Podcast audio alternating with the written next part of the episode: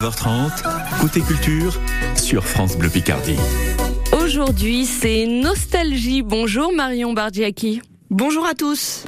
Le jeu vidéo a une longue histoire et certains titres sont déjà devenus cultes. Hein. C'est le cas de Little Big Adventure. Les fans attendent un nouvel opus depuis déjà 25 ans. Eh bien, il arrive et c'est conçu chez nous. L'équipe de 2.21 vient de toute la France mais se retrouve régulièrement à Gouvieux, tout près de Chantilly, pour travailler sur le retour de cette licence mythique. Un vrai défi pour l'équipe Marion Bardiaki. Un vrai défi parce que LBA, pour les intimes, c'est un jeu cultissime des années 90.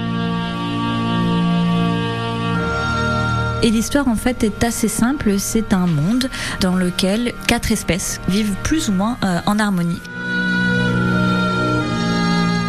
On va suivre un personnage qui s'appelle Twinsen et sa particularité, c'est qu'il va devoir vaincre le terrible docteur Funfrock. Samantha est en charge de la narration du futur jeu qui ne sera pas une suite, mais un reboot une toute nouvelle version de l'aventure. C'est plein de surprises, Little Big Adventure. C'est vraiment qu'à chaque euh, petit coin du jeu qu'on va explorer, on va sourire et on va se dire ah mais ça, euh, ça c'est trop cool comme idée. J'aurais jamais pensé à ça. On veut utiliser cette matière existante pour raconter une histoire qui s'ancre dans notre époque. C'est sûr que ça demande de faire un certain nombre de choix.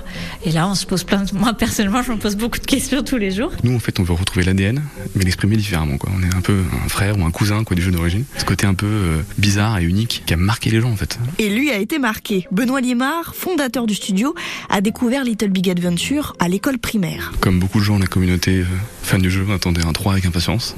Et puis j'ai trouvé le mail Didier Didier Chanfray, hein, qui était le titulaire des droits de la licence. Et je me suis dit, bah, je vais lui envoyer un mail, quoi. je vais lui proposer un plan. Ça lui a plu. On a toujours imaginé de pouvoir continuer un peu cette série, mais euh, on voulait que ça soit plus frais, quoi, que ça soit repris par des gens d'une autre génération. Je suis Didier Chanfray, donc euh, j'ai 60 ans.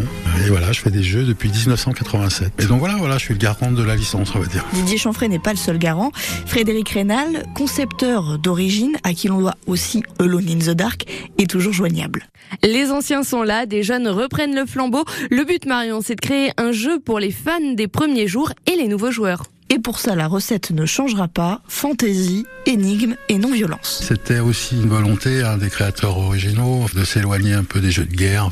C'était même un pari à l'époque un peu dingue. Dans cette industrie, tout va très vite en fait, hein, tout change. Mais euh, le plaisir humain reste un peu euh, toujours pareil. Il faut apporter ça euh, avec un esprit de liberté, de bienveillance. Mais alors à quoi ça va ressembler? De la 2D, de la 3D vue du dessus comme à l'époque, les machines sont de plus en plus puissantes et certaines contraintes techniques ont disparu. J'ai tenté de tirer les verres du nez à Gwenaëlle, la directrice technique du studio. Ça va ouvrir un petit peu la créativité.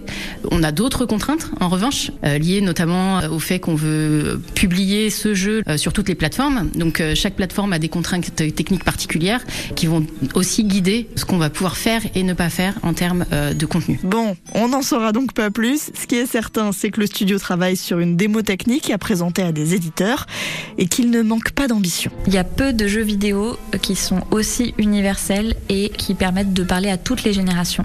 C'est un jeu qui est tourné vers les autres, porteur de valeurs fortes et belles à notre époque. La communauté des gens qui aiment LBA est extraordinaire. D'abord, il y en a dans le monde entier. Je les remercie beaucoup pour ça parce que c'est eux qui ont su faire perdurer cette flamme en fait qui a vacillé un peu mais qui ne s'est pas éteinte. Et si tout se passe bien, cette flamme repartira de plus belle en 2024.